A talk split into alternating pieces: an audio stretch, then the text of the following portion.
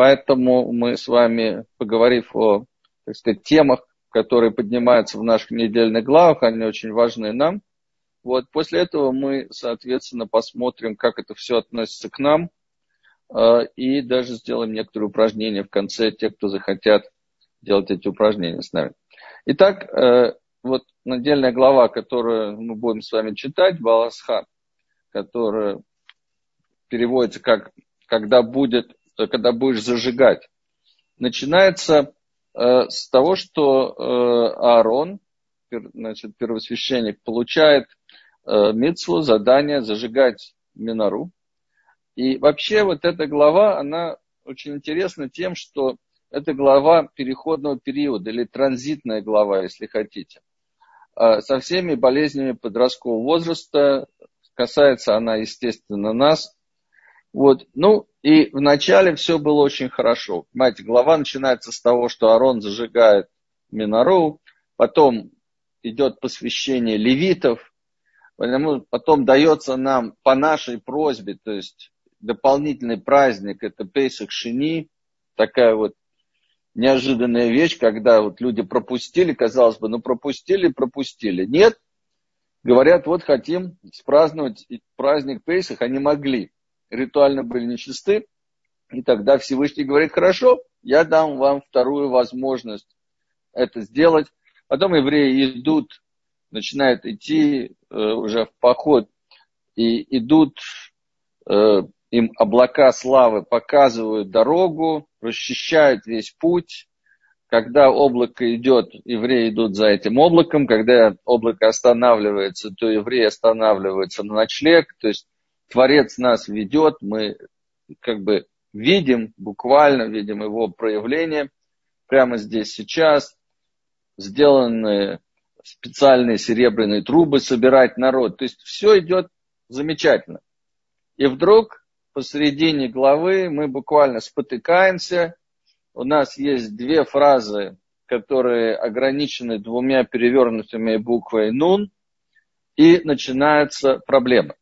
Но давайте, прежде чем мы как бы э, дойдем до этого и дойдем до проблем, вернемся обратно э, к самому началу и посмотрим очень интересные вещи, которые есть в самом начале. Итак, Арона Коин получает митсу зажигать минору, и говорят наши мудрецы, что каждый раз, когда он зажигал минору, это было как если бы он зажигал ее в первый раз. И давайте, если мы как бы с вами уйдем все-таки от лозунгов, то мы э, должны а, подумать, а как это понять? Ну вот, у нас есть некий ритуал, понимаете, да? Этот ритуал делается каждый день. Как может э, так быть, что вот этот ритуал, да, вот он каждый раз, как если бы это был день номер один. И говорят нам очень интересную вещь, что мудрецы говорят, что на самом деле зажигание миноры для Аарона это был как повторный поход на гору Синай. То есть фактически зажигание миноры это было синайское откровение для Аарона каждый раз. Вы представляете, но что это значит? Это значит, что когда он зажигал минору, вот этот факт в исполнении этой мецвы его полностью менял. И уже на следующий день человек, который шел зажигать минору, это был уже другой человек. То есть вот эта митцва, она имеет такую возможность да, абсолютно поменять человека, и он уже это, это ожидал, он уже понимал, что вот когда он сейчас идет, это приведет к его перевоплощению. И таким образом это было на самом деле каждый раз. Вы знаете интересную вещь, что есть такие заповеди, например, молитвы. И говорил Балшемтов, что если человек помолился, но молитва его не поменяла, то это значит, что человек на самом деле не молился. То есть вот контакт со Всевышним, он меняет человека. А если нет этого контакта, то это значит, что мецва, вот тогда действительно мецва может, не дай бог, превратиться в ритуал. Но Тора это не религия ритуалов. Тора это на самом деле живое учение, которое помогает нам расти, помогает нам контакту со Всевышним, помогает нам все время э, улучшать свой духовный потенциал, реализовывать свой человеческий потенциал и так далее. Да? То есть это абсолютно живое общение, которое нас меняет. Вот здесь мы учим и здесь, и в многих других местах именно это, и это очень важно. Интересно, что минора сравнивается с головой человека. Семь светильников – это семь органов человека, да? это два глаза, два уха, это нос с двумя ноздрями и рот. И говорят комментаторы, когда человек смотрит на вещи, связанные со святостью, и не смотрит на запрещенные, когда человек слушает Двар Тара, то есть Тору, и не слушает Лашонара, когда человек вдыхает благовоние и произносит на них благословение, вы знаете, что у нас есть специальное благословение на приятные запахи, а он не вдыхает духи чужой жены. И когда человек говорит вещи, связанные со святостью, и не говорит запрещенное, то в его душе зажигается духовный огонь и его лицо озаряется светом. То есть на самом деле, как мы уже с вами видим, да, минора есть внутри нас. И мы можем ее зажечь, и в конце, как я уже вам обещал, Радшем мы сделаем упражнение, найдем внутри коина, зажжем эту минору внутри нас. То есть мы видим, что то, что пишет нам Тора, это не событие глубокой давности, а это что-то, что касается нас сегодня. Кстати, интересно, что Ризал да, говорит нам, что внутренние изменения можно добиться любой, каждой мецвой, потому что любая мецва связана с органами. И если человек правильно исполняет эту мецву, то это дает духовный заряд тому органу, который соответствует вот этой данной мецве. Итак, а, мы с вами пойдем дальше, как мы уже сказали. Вот, левиты – это части в нас, которые поют Творцу. И вот тут очень важно нам тоже найти эти части внутри нас и дать им силу, дать им возможность петь Творцу. А, это тоже касается нас.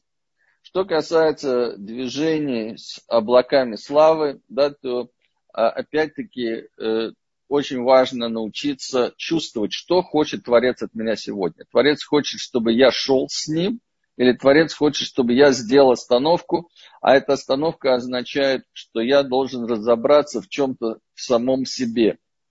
И вы знаете, есть очень много проблем, когда на самом деле э, как э, нетерпение, да, то есть человек считает, что что-то должно произойти, а Всевышний говорит, подожди, остановись, посмотри внутрь себя, исправь то, что нужно исправить внутри себя, и тогда ты будешь двигаться.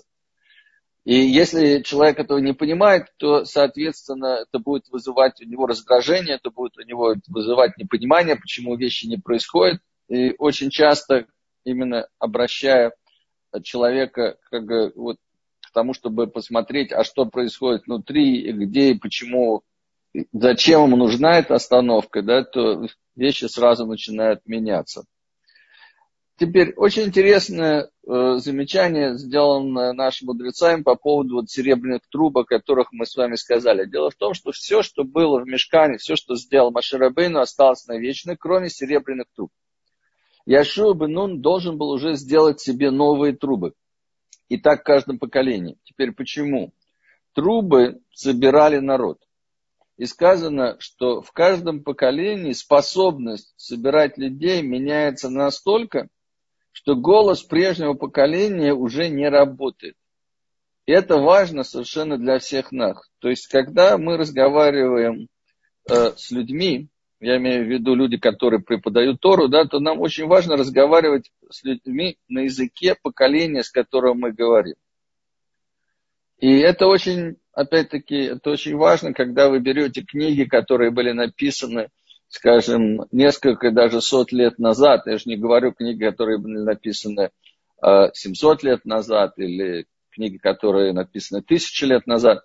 Вот люди, нет, люди, естественно, не меняются в, в своей основе, но язык меняется, много что меняется. Поэтому нам, говорят мудрецы, что мы должны научиться говорить с людьми тем языком, который понятен людям, тем языком, который люди могут принять и так далее, и так далее. И вот это вот как раз связано с этими, с этими трубами. Вот. Ну, а дальше, как я уже сказал, начинаются проблемы. Причем начинаются эти проблемы э, очень незаметно. Вот что пишет Тора.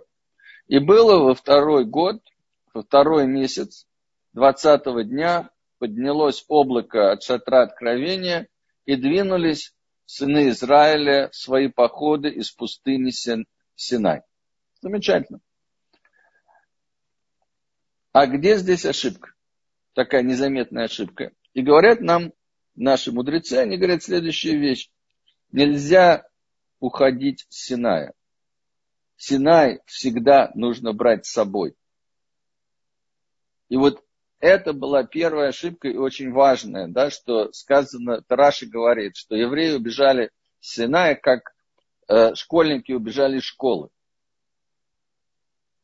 А дальше, вот как мы уже говорили, есть два предложения, выделенные перевернутыми буквами Нун. И было, когда двигался ковчег, говорил Маше, встань, Творец, и рассеются твои враги, и разбегутся твои ненавистники от твоего лица. А когда останавливался ковчег, говорил, возвратись, Хашем, э, к десяткам тысяч Израиля. И вот тут опять что-то потрясающее совершенно говорят нам наши мудрецы. Они говорят, что эти два предложения на самом деле это две отдельные книги. То есть на самом деле Тора состоит из семи книг. Можете представить, да? Это не пятикнижие, а это семикнижие. И вот две дополнительные книги, это как раз то, о чем я сейчас прочитал. Теперь, Равмош Шапир объясняет, что такое книга. Книга – это совокупность фраз, раскрывающие общую тему. Общие темы вот этих двух книг – это походы всех поколений через пустыню народов, и каждый раз возвращение к Творцу. То есть на самом деле что нам говорят мудрецы? Они говорят, что эти книги будут еще написаны, мы их пишем. Вот каждый раз, когда мы с вами да, уходили к другим народам, это первая фраза, и каждый раз, когда мы возвращались, это вторая книга, и все эти странствия наши, они будут записаны в, этой, в этих книгах. Теперь, также говорят наши мудрецы, что молитва Маше, вот, чтобы вставить Э, две эти фразы сюда, нужна была бы, чтобы отделить первый промах от последующих двух.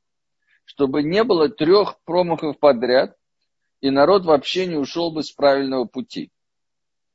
Теперь, э, вот эта молитва Маше, она позволяет на самом деле каждому еврею, как бы он далеко не ушел, вернуться обратно. И когда мы с вами говорим о следующих промахах, которые совершили евреи. Вот сказано нам, что и стал народ как бы роптать в уши Богу, и загорелся у них огонь Бога и пожрал край стая, стана. Край стана, говорят комментаторы, это эрофрав, то есть это большое э, смешение народов, то есть не евреи, которые вышли из Египта вместе с евреями, которых вывел э, Машера Бейну, и сказано, что Моше помолился, и огонь погас. Замечательно. Следующий проступок. Затем евреи захотели мясо. И вот что здесь поражает, это реакция Маше Рабейну на их прихоти. А какая реакция Маше Рабейну? Понимаете, Моше жалуется Творцу. Вот я просто сейчас процитирую, что он говорит. От чего я нашел милости в твоих глазах, говорит Маше Рабейну, чтобы, что ты возлагаешь бремя этого народа на меня. Разве я носил в чреве весь этот народ? Разве я родил его, что ты мне говоришь, неси его у своего сердца, как кормилица носит младенца? Откуда у меня мясо? Лучше умертви меня. Подождите, ну давайте подумаем. Когда евреи сделали золотого тельца, Мойша заступается за них и даже готов умереть. Когда в пустыне не было воды, Моше без всякой паники идет к Творцу и получает воду из скалы. Когда вот сейчас у нас с вами зажигается огонь и начинает гореть часть стана, Моше молится, и огонь гаснет. А здесь ничего жизни этим евреям не угрожает. И какая реакция у Машера Байна? Абсолютное ощущение беспомощности. И дальше идет ответ Творца, который тоже абсолютно странен. Что говорит Творец Моше? Он говорит, он ему велит назначить Сингедрин, то есть Верховный суд в составе 70 судей. И действительно, Моше выбирает по 6 человек из колена. Но если вы посчитаете, там 12 колен, по 6 человек, это 72 человека. Они тянут жребий. И два человека по имени Эльдат и Медат не выходят в состав суда. Они не выходят в шатер и остаются в стане. Теперь, что интересно, что на них сходит дух пророчества, и они пророчат, что Моше Рабейна умрет, и Бен ведет евреев в землю Израиля, они также пророчествуют пророк, э, приход Машеха. После всего этого, что делает Творец? Он дает евреям мясо, он дает евреям перепелов на месяц вперед, и потом происходит, естественно, мор из-за их похоти. То есть, что же все-таки происходит? Понимаете, да? Моше жалуется, что он абсолютно беспомощен, что он буквально готов умереть, зачем вообще все это нужно. Творец дает ему Сангедрин, 70 судей, а потом дает мясо. И Рав, э, Вайнберг, он объясняет следующее. Понимаете, неудержимое желание мяса как и любые другие неудержимые желания, это же только симптом. И когда Машер Бейну, который это понимает, он смотрит, а в чем причина вот это вот желание мяса. И он видит, что он ничего здесь с причиной сделать не может. Вот тут очень важно, что устная Тора проводит параллель между усвоением пищи и информацией. То есть, понимаете, грудному ребенку молоко дает все, что необходимо, абсолютно. Это для него и завтрак, обед, и ужин, и мясо, и дезерт, и все на свете. Да? Теперь, когда ребенок подрастает, ему недостаточно, ему нужна пища, которую нужно переживать. Моше и Арон, они давали еврейскому народу Тору, которая была как молоко матери. То есть, если у человека был вопрос, проблема, спор, неважно что, то что он делал? Он шел к Маше, шел к Арону и получал ответ от самого Всевышнего. Вот этот процесс, да, теперь, что происходит дальше? Происходит процесс взросления. То есть в результате процесса взросления, как мы уже сказали, ребенку уже не хватает молока, ему уже нужно пищу разжевать. Ее надо ее уже усвоить. То есть, что означает в данный момент? У евреев тоже появилось желание самим начинать разбираться в вопросах. То есть, на самом деле, это было началом конца эпохи Машера Бейна. Это эпоха получения законов Торы с уровня пророчества. И действительно, когда Машер Рабейн умер, то евреи скорбили, они месяц не учили Тору и забыли три тысячи законов. И тогда Яшу бен Нун пошел в пророчестве к Творцу и попросил, сказал, дай мне, пожалуйста, знание этих три, трех тысяч законов. И получил ответ. Да, мой Рав Маше умер. Понятно, Яшу бен Нун об этом знал. Что это означало? Означало это следующее. Эпоха получения законов с пророчества закончено. Моше Рабейну оставил, евреям оставил нам не только законы, но он оставил законы выведения законов. И это очень важно, потому что когда меняются условия, когда появляется что-то новое, то нам необходимо задать себе вопрос. Вот с тех принципов, которые нам дал Машер Рабейну, как нам нужно поступать в данной ситуации. И есть действительно принципы, как выводятся новые законы в новых ситуациях. И вот это как раз то, что говорит Всевышний Яшуа Бенун. Он сказал, смотри, Машир Бейну оставил тебе эти принципы, иди и выведи снова эти законы из тех принципов, которые тебе были оставлены. То есть, как мы уже сказали, эпоха Машера Бейну, то есть эпоха выведения закона с пророчества была закончена, и поэтому в этот момент, как мы сказали, Эльдад и Медад, они говорят именно об этом, и вот эта эпоха, она закончится приходом Машиха. И поэтому они вот говорили, что в самом начале нам говорит Тора, есть всегда знание о том, что будет в конце. И вот здесь как раз они об этом пророчествовали. Интересно, что если вы посмотрите на иврите э, слова Эльдат и Медат, что это означает? Эльдат означает буквально к груди, а Медат это от груди. То есть видим, что имена этих пророков именно говорили о тех процессах, о которых мы только что с вами рассказывали. Теперь, ну тогда э, вопрос э, нам следующий.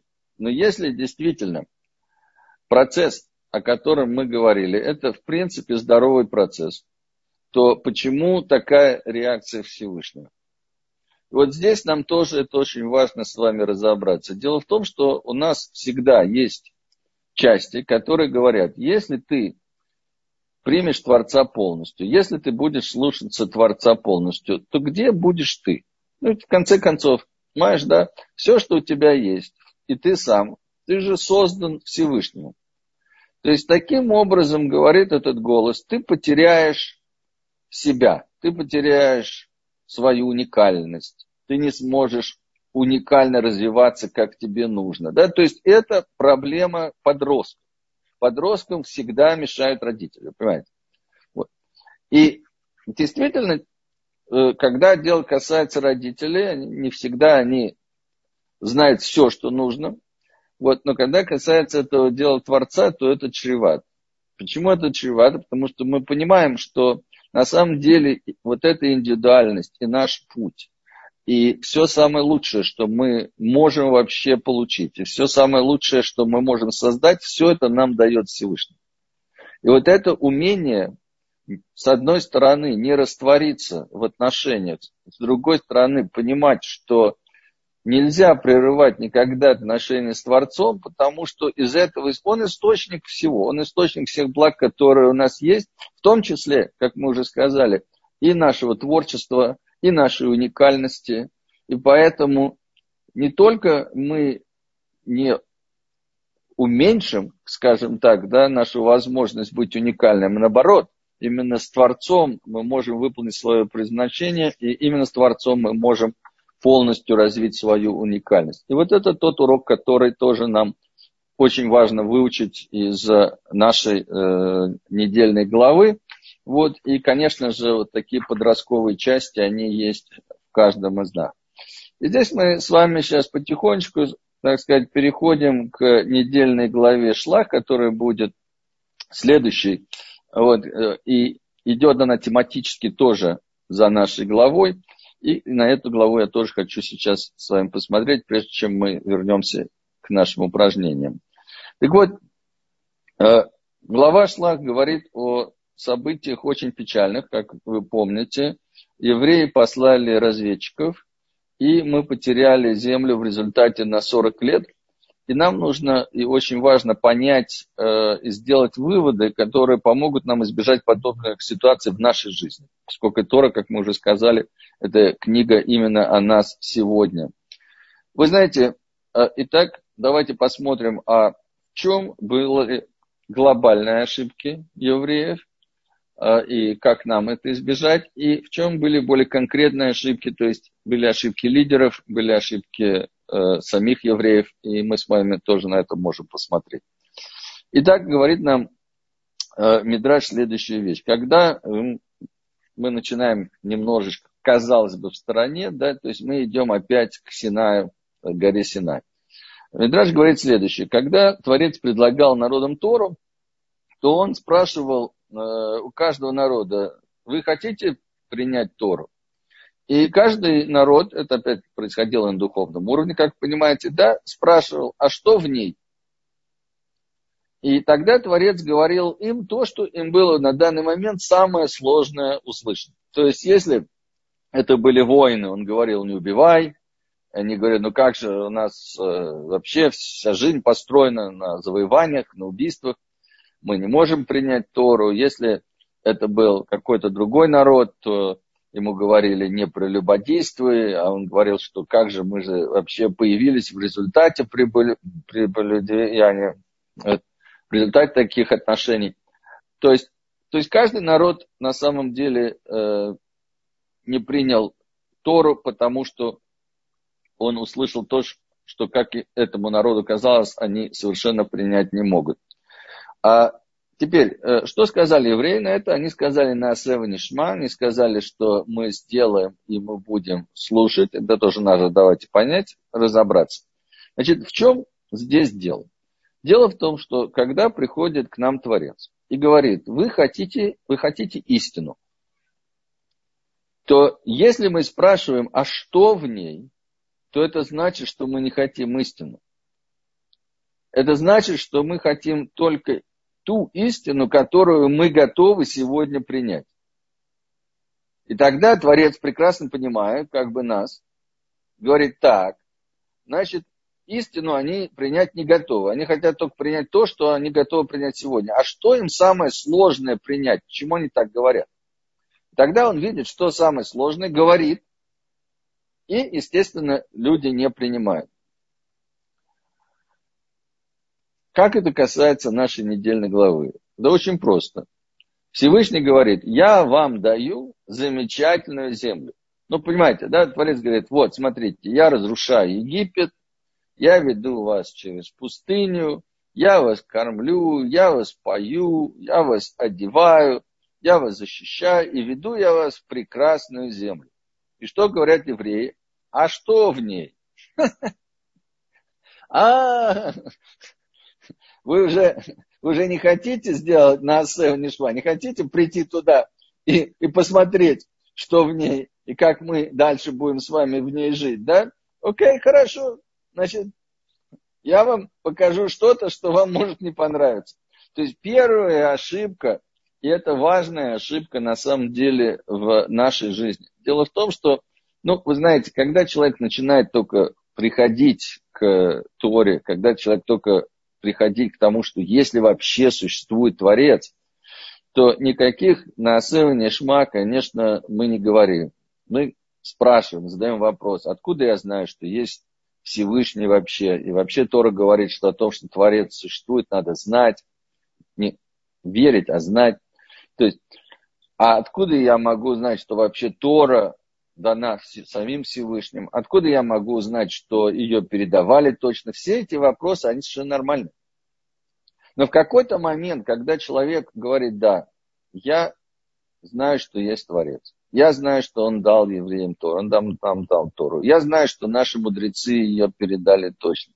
В какой-то момент человек уже должен начать говорить на Асева Нишна. То есть я, может быть, сейчас вот этого не понимаю, но я готов делать и слушать.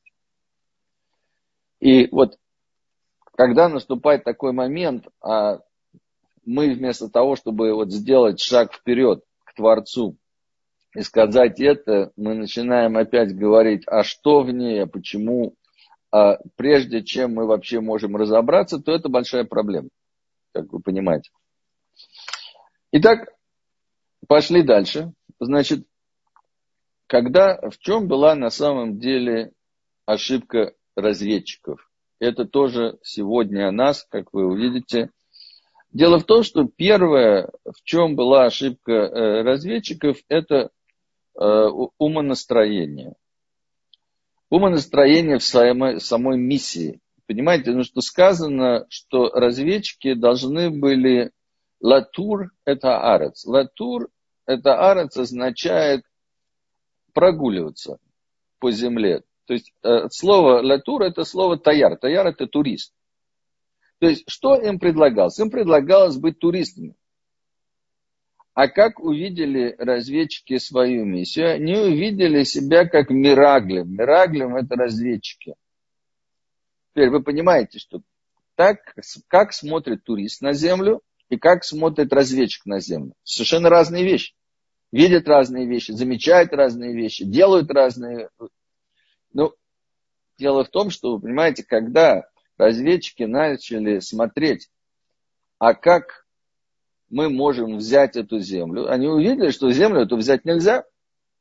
И это было совершенно, совершенно так оно и было. Почему? Потому что не им нужно было брать эту землю. Всевышний сказал, я введу вас в эту землю. Я просто напомню вам, что когда евреи через 40 лет вошли, и первый город, который им нужно было захватить, был Ерехо, то каким образом они его захватили? А в Ерехо стены э, были двойные, и одна стена была 3 метра шириной, вторая стена была 4 метра шириной, и между ними было еще расстояние. То есть, представляете, как огромные эти стены, они до сих пор э, остались развалены. Так вот, евреи семь раз обошли вокруг этих стен, затрубили в шафар, и стены упали. Вы понимаете, что ни один генерал не будет таким образом строить военные планы, что мы обойдем город семь раз, затрубим шафар, и стены упадут. Это делал Всевышний, и он должен был это сделать в самом начале. И Всевышний сказал об этом, я вас веду эту землю, вот и все. Теперь, как только разведчики начали смотреть с позиции, а как мы можем это сделать, да, вот, мы не можем, совершенно верно.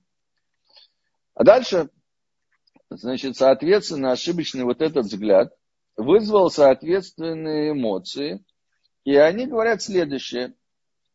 И были мы в своих глазах, как саранча. И такие же мы были в их глазах. И вот тут, э, конечно, комментаторы говорят, ну хорошо, если вы в своих глазах были как саранча, то откуда вы знаете, какие вы были в их глазах? И тут мы тоже с вами это видим в нашей жизни, что когда человек считает себя ущербным в своих глазах, то он считает, что все на него так и смотрят. То есть мы на самом деле то же самое, повторяем эту ошибку, когда мы проецируем свой, свой комплекс на полноценности на других и считаем, что все смотрят на нас сверху вниз, и, естественно, от этого мы еще больше закрываемся, еще нам еще от этого больше плохо. Теперь, вернувшись, разведчики допустили вторую кардинальную ошибку. Понимаете, разведчик на самом деле не делает выводов. Он сообщает информацию в штаб, а там уже решают, что делать. То есть разведчики должны были прийти, даже если они испугались, даже если они увидели, что они не могут взять эту землю, то они должны были прийти к Машера Бейну и рассказать, то есть некий факт дать ему. Вот видели это, видели это. А решение принимать, что будет, как, должен был уже сам штаб. Теперь, что сделали разведчики? Они пошли в народ. То есть они начали говорить не с Маше Рабейну, они начали говорить с людьми и начали запугивать людей. И это, конечно, была еще одна ошибка, потому что это была совершенно не их роль. И вот тут э, опять мы видим некую странность. Почему это странность? Потому что здесь есть нелогичность в самом тексте, в самом повествовании. Разведчики сказали так. Это страна, которая губит своих жителей. Я просто цитирую, да? Вот. И тут же они говорят, весь народ, который мы видели в ней, это люди-великаны. Извините, страна либо губит своих жителей, либо люди-великаны.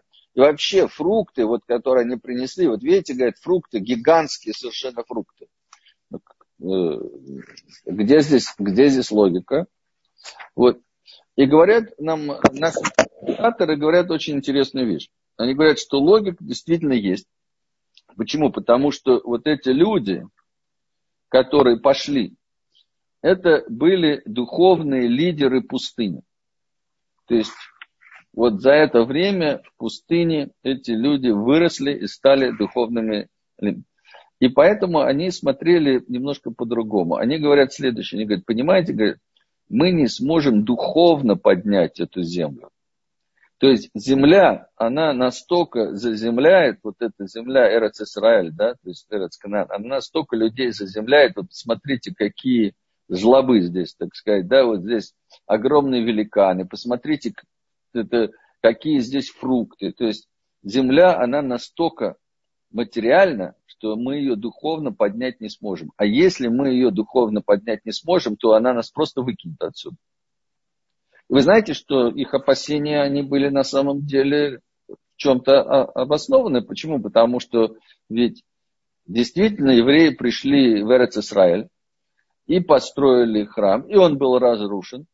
И потом вернулись опять, через 70 лет построили второй храм, он был разрушен, и ушли на 2000 лет. То есть мы в конце концов до сих пор поднять духовно эту землю не смогли. То есть мы видим, что их опасения да, где-то имели основания. Теперь, в чем, опять-таки, здесь проблема? Проблема в том, что, говорят наши комментаторы, если Творец пообещал, что мы возьмем эту землю, то это означало не только, что мы физически возьмем эту землю. Это означало, что он нам поможет взять эту землю и духовно. И вот тут тогда вопрос, а где же, почему э, э, разведчики, в чем была их ошибка? И говорят мудрецы следующее, что у них была маленькая личная заинтересованность. И вот эта вот маленькая личная заинтересованность, да, она здесь как раз сыграла, что называется, роль пули. Вот.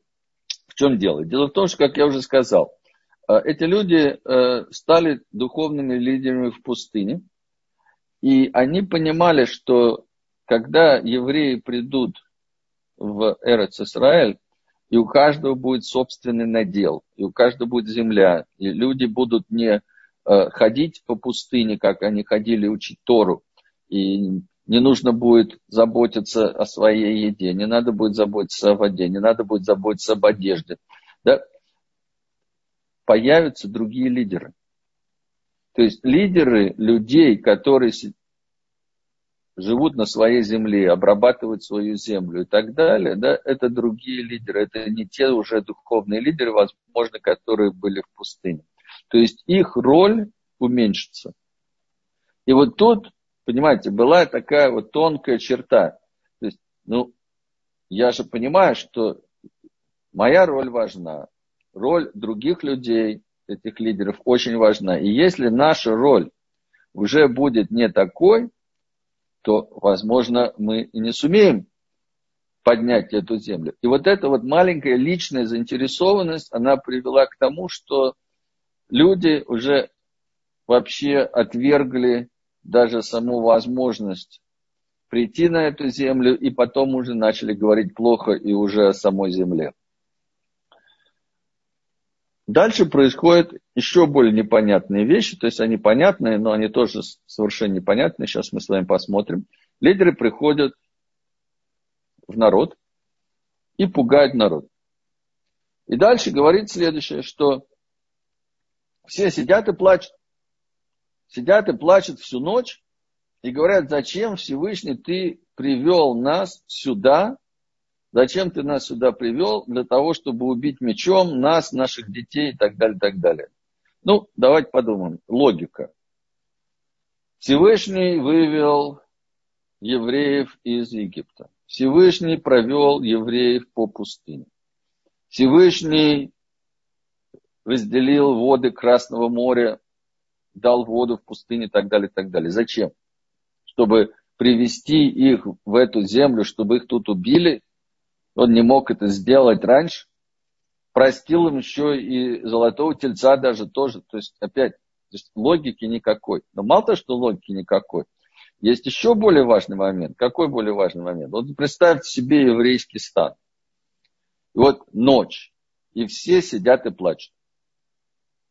И тут есть одна маленькая деталь. Какая маленькая деталь? А что находится в середине стана? Находится да, переносной храм. А что стоит над переносным храмом? Столб огня.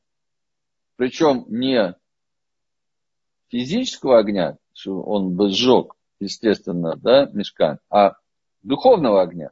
Потому что сказано, что Творец шел днем в облаке, а ночью он шел в столбе огня. И вот этот столб огня стоит посредине стана, и никто не обращает внимания. То есть евреи плачут всю ночь, да? Извините, но что происходит? Вот тут есть очень важный момент, который нам нужно тоже с вами выучить.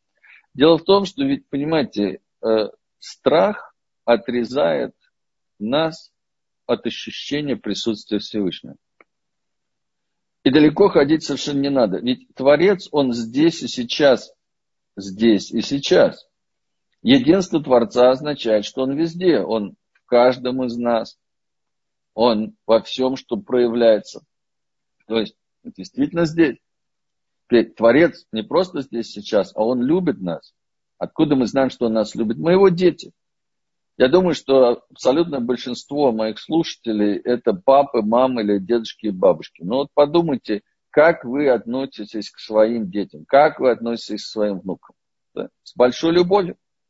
Откуда эта любовь? Эта любовь, это и есть на самом деле присутствие Творца в нас. Он же нам дает эту энергию. Мы ее можем направить, мы можем направить ее на наших детей, мы можем направить на наших внуков. И поскольку эта энергия бесконечна, да, то у нас может быть много детей, мы можем любить каждого, у нас может быть много внуков, мы можем любить каждого, потому что Творец дает каждому. Теперь, что это означает? С другой стороны, очень интересная вещь. В математике сказано бесконечность минус любое число – это бесконечность. Что это значит? Это значит, что Творец, который бесконечен, обращает на нас бесконечное внимание, и это не отнимает его ни от кого другого. То есть для Творца каждый из нас как единственный ребенок. То есть Творец, он здесь сейчас. Творец, он нас любит, потому что мы его дети. Но любит он нас, как если бы каждый из нас был единственным ребенком теперь. Тогда вопрос на засыпку. А, а как часто вы это чувствуете? То есть, пожалуйста, если вы это чувствуете постоянно, то вы живете в реальности. Если вы это не чувствуете постоянно, то тогда вопрос, а как я отрезаю себя от этого ощущения? И вот тут как раз приходят те самые страхи, вот то, о чем мы сейчас говорили, да, мы недостойны, вот говорит нам один голос. Что значит недостойны? Извините, я недостоин чувствовать любовь своего отца, своей мамы, я недостоин быть в контакте, когда Всевышний говорит, я хочу быть с тобой в контакте, да, это бред собачий. И миллион других, миллион других страхов, в том числе те, о которых мы говорили в нашей прошлой голове, когда, как бы, а где моя самостоятельность, а где буду я, если я буду полностью со Всевышним. То есть и эти страхи отрезают от нас Всевышнего сегодня. То есть, как я уже сказал, да, это все, что есть, это все есть о нас сегодня. И прежде чем мы перейдем к нашим упражнениям, я бы хотел все-таки еще немножечко э, посмотреть на то, что происходит, опять-таки, э, уже более глубоко с духовной точки зрения. Вот, значит, э, дело в том, что э, есть еще несколько тем в недельной главе, и не совсем понятно, как они связаны. Да? Дело в том, что Дальше идет э, заповедь отделения э, халы от теста. Э, и идет речь о человеке, который собирал в шаббат хворост. И дальше последняя это заповедь цицит. Какая вот связь опять у нас со всем с этим и с разведчиком. Вот. И интересно, очень интересно, что когда речь идет значит, об ошибке еврейского народа, то здесь, Раб Форман говорит нам об этом, есть связь с тем, что произошло с первым человеком Адамом. Дело в том, что вы видите, что первый человек Адам потерял райский сад. То есть он потерял место, где он мог лучше всего, легче всего выполнить свое предназначение. То же самое произошло с евреями. Евреи потеряли место, то есть землю, где мы можем выполнить свое предназначение. И так мы видим с вами параллели между тем, что происходит в нашей недельной главе, и тем, что происходит в райском саду. Но здесь эти параллели не заканчиваются, и комментатор обращает внимание на многие странности в самом тексте. Например, Маширабейну, посылая разведчиков высмотреть да, землю, он э, просит их посмотреть, есть ли на ней, на земле, да, если на ней дерево или нет. Ну, вы понимаете, поскольку слово дерево здесь э, написано в единственном числе, то спрашивают, естественно, комментаторы, комментаторы, что это за дерево, которое хотел Маширабейну, чтобы разведчики посмотрели, есть ли они в этой земле, в этом земле или нет. И, естественно, опять-таки вопрос, что если дерево, если дерево они не нашли, то, понятно, его нет. То есть зачем нужно еще дополнительно это есть или нет. Вот. Ну, э, здесь как раз говорит Раф Гладенштейн такую вещь, он приводит Зогар, и говорит, что речь идет, конечно же, о дереве жизни. И э, вопрос, который задал Моше Рабейну, и что он попросил э, разведчиков, он попросил увидеть их, с какого уровня божественного можно получать духовность на этой земле. То есть, если на ней уровень дерева жизни, а это ацелут, ацелут это на самом деле очень высокая духовная субстанция абсолютно чистой любви, или уровень эйн, это уровень, который еще выше ацелута.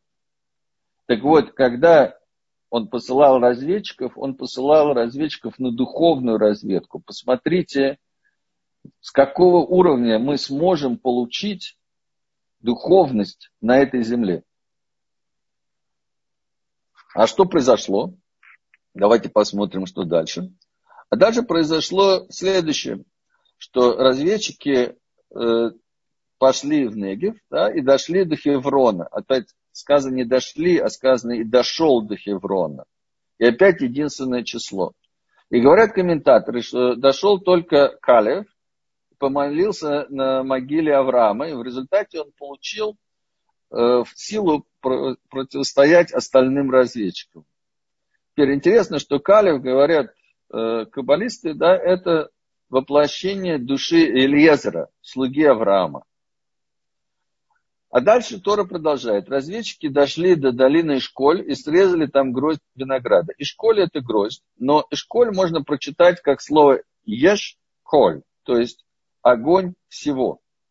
А виноград, как мы знаем, тоже это одно из качеств дерева познания добра и зла. То есть здесь, возможно, снова намек на ошибку Адама. То есть разведчики, как и Адам, воспользовались плодами не того дерева. И становится понятно, почему мы читаем э, в Амитсве отделить халу. Дело в том, что Адам в Талмуде назван халой земли. Почему? Потому что, вы знаете, э, значит, исправление, отделение халы, митцва, связано с исправлением ошибки хавы. Закваска теста, то есть хамец, это гордыня в том числе, это источник всех проблем. И отделяя халу, то есть кусочек теста, который да, есть квасное, и которое мы даем коину, мы по ассоциации можем провести параллель с исправлением подобно шивоту, когда мы при, приносим два квасных хлеба.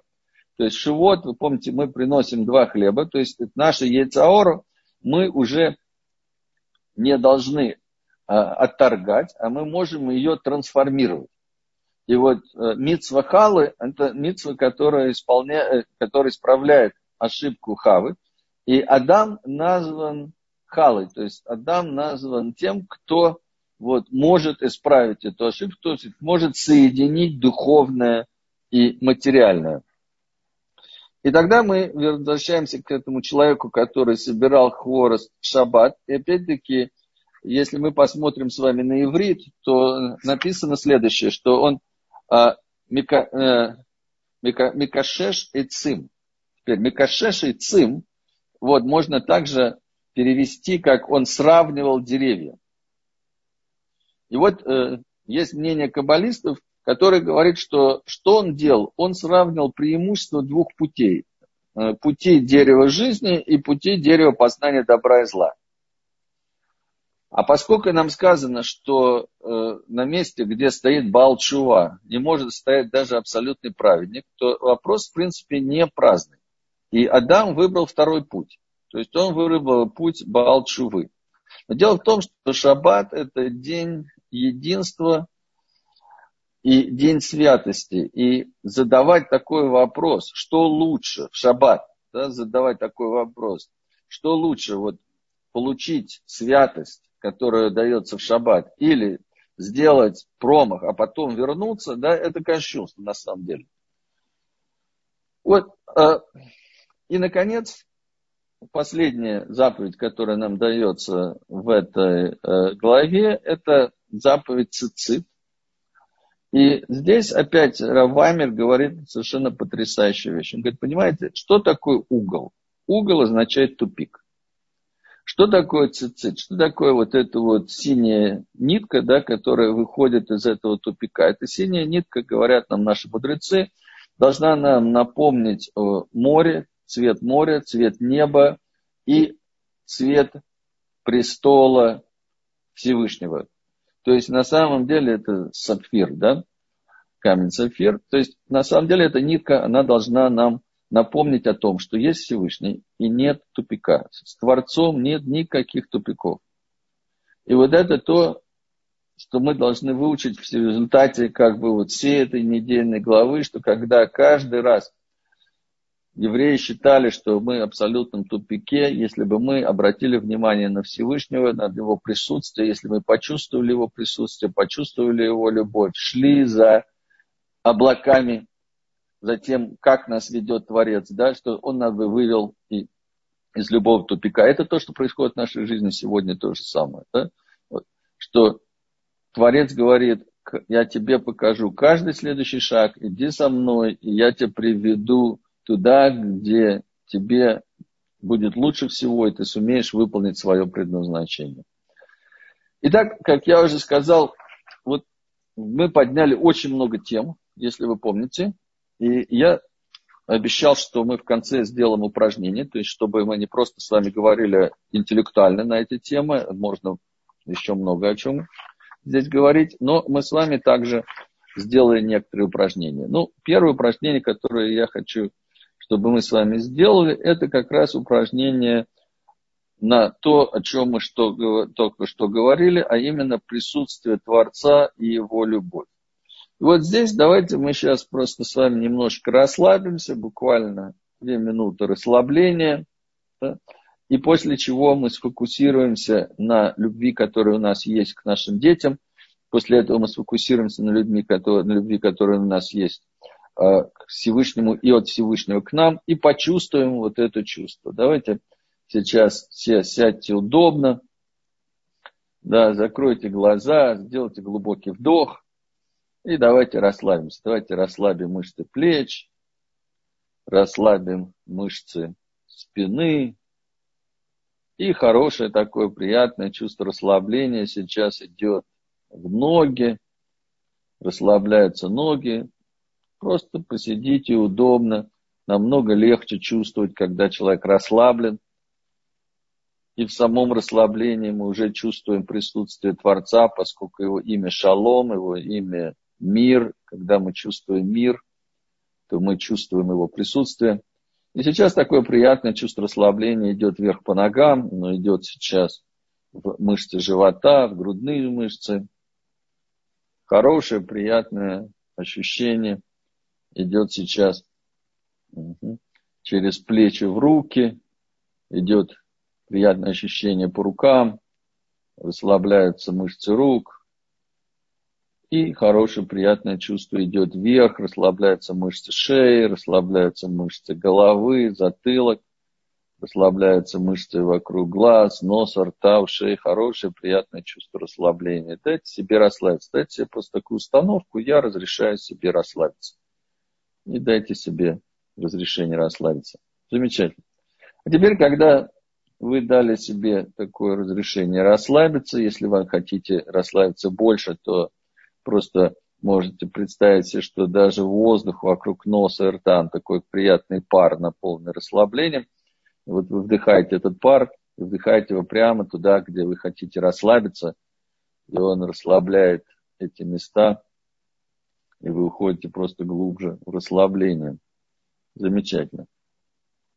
А теперь вот подставьте перед собой кого-нибудь из ваших детей или внуков, причем в любом возрасте, хотите буквально грудных, хотите в сегодняшнем возрасте, хотите маленькими, мне не важно.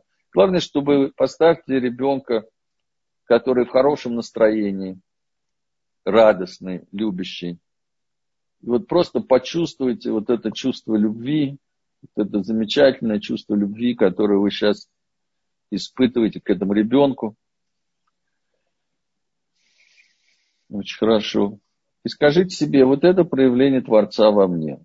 Вот это проявление Творца во мне, то есть вы умственно связываете эту любовь с тем, что Творец действительно здесь сейчас, Он дает вам эту энергию, что вся энергия, она всегда Творца. Когда мы умственно соединяем энергию с бесконечным источником, она только усиливается. И поэтому дайте себе возможность усилить эту энергию в себе, вот эту энергию любви. Очень хорошо. А теперь давайте поверните эту энергию к себе. Поверните ее к себе и скажите себе, ну я же такой же маленький ребенок для Творца. Он замечательный родитель.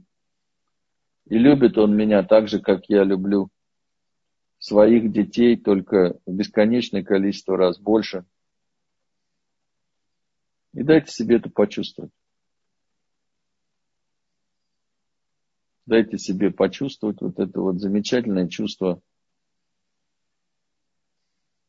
И скажите Творцу, Творец, я знаю, что ты здесь сейчас. Я знаю, что ты меня любишь. И я просто открываюсь тебе, я не хочу, как Адам, прятаться от тебя. Да, я не хочу сидеть и плакаться, где ты и почему ты. Я знаю, что ты здесь сейчас, я знаю, что ты меня любишь. Я открываюсь твоей любви. Замечательно. И дайте себе это почувствовать. Дайте себе это почувствовать. Очень хорошо.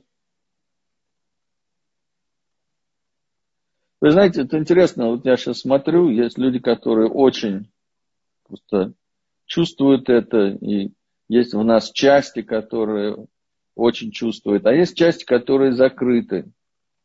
А есть люди, которые просто боятся, вот они сейчас убегают, некоторые просто. Вот, но опять нам очень важно будет найти эти закрытости и проработать их, потому что зачем? Зачем нам прятаться на самом деле от Всевышнего? Очень хорошо. И вот сейчас, когда вы расслабились, когда вы почувствовали в большей или меньшей степени, пожалуйста, это упражнение можно и нужно делать все время, любовь Творца, потому что Любовь Творца с нами постоянно, и это постоянная митцва, на самом деле, чувствовать любовь Творца. Вот когда мы сейчас это делаем, давайте мы найдем Арона внутри нас. Вот просто спросите, а где Арона Коин внутри нас? Арона Коин – это самая духовная часть в нас. Вы знаете, Коина, да, он всегда служил Всевышнему. И поэтому скажите себе, что я сейчас фокусируюсь на любви к Творцу. Я хочу всегда фокусироваться на любви к Творцу. Я хочу всегда делать то, что Творец просит меня делать, самое лучшее для меня. И вот когда вы говорите себе, вы просто обратите внимание, откуда приходит этот голос внутри вас. Вот еще раз, да, давайте. Я фокусируюсь на присутствии Творца здесь и сейчас. Я всегда хочу быть сфокусированным на то, что Творец здесь сейчас. Я открываюсь любви Творца. Я всегда хочу чувствовать любовь Творца. Вот найдите, откуда звучит в вас внутри этот голос. И идите туда, идите в это место, станьте, вот это вот ваше высшее я, это есть ваш коин. Найдите этого коина, это часть в нас, которая действительно всегда хочет жить в реальности, которая всегда хочет жить в реальности Творца, Его любви. Всегда хочет получать эту энергетику от Всевышнего. Замечательно. Хорошо. И если вы сейчас нашли коина, почувствовали его, каждый по-разному, неважно как, то давайте спросите, а где минора внутри меня? Это очень несложно найти ее. Представьте себе, это как раз семисвечник. Мы находим минору внутри нас. И спросите, где золотая минора? Это канал духовности, канал чистоты внутри нас. И вот представьте себе эту минору внутри самого себя – И сейчас дайте возможность Аарону вот этой части зажечь светильники, зажечь огонь. Огонь дает нам свет, тепло. И каждая из ветвей минора, те, кто помнит наши предыдущие лекции, это одна из сферот. Это Хесед, Гура, Тиферет, Нецех, Ходи, Сот и Малхут. Когда мы зажигаем с вами сейчас, то цвет каждой из этих сферот, каждая энергетика каждой из этих сферот, она начинает нас наполнять светом, теплом,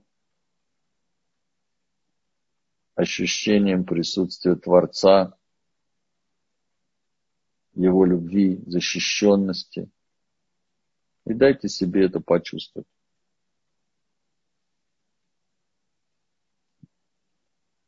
Очень хорошо.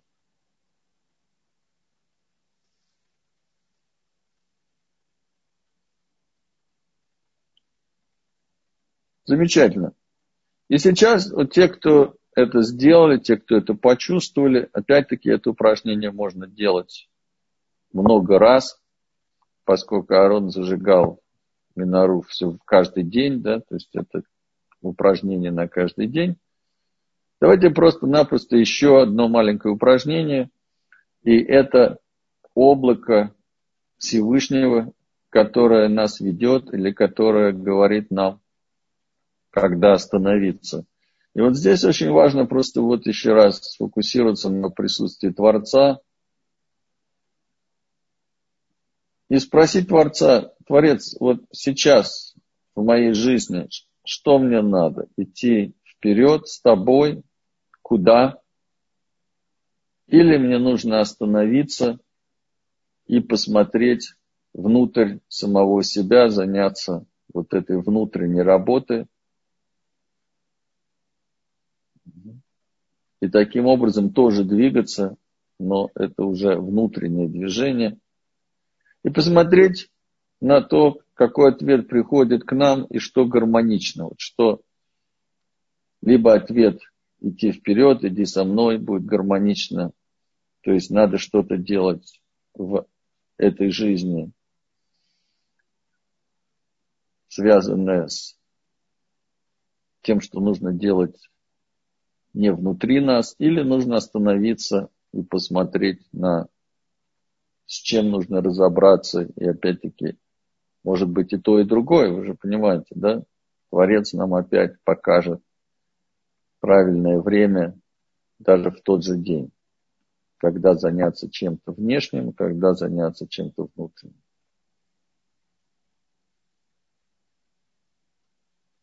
Хорошо, насчет 5 можно выйти из состояния расслабления. Те, кто сделали эти упражнения, замечательно. Те, кто сделали часть этих упражнений, тоже замечательно. Здесь нету, никогда не бывает провала. Всегда во всех этих упражнениях мы учим что-то важное. Да? Если человек расслабился, это уже большой-большой этап пути. Если человек сфокусировался на присутствии Творца, почувствовал любовь, почувствовал любовь к детям. То есть любой этап каждое из этих упражнений это уже мецва и это уже большая победа, которая у нас есть.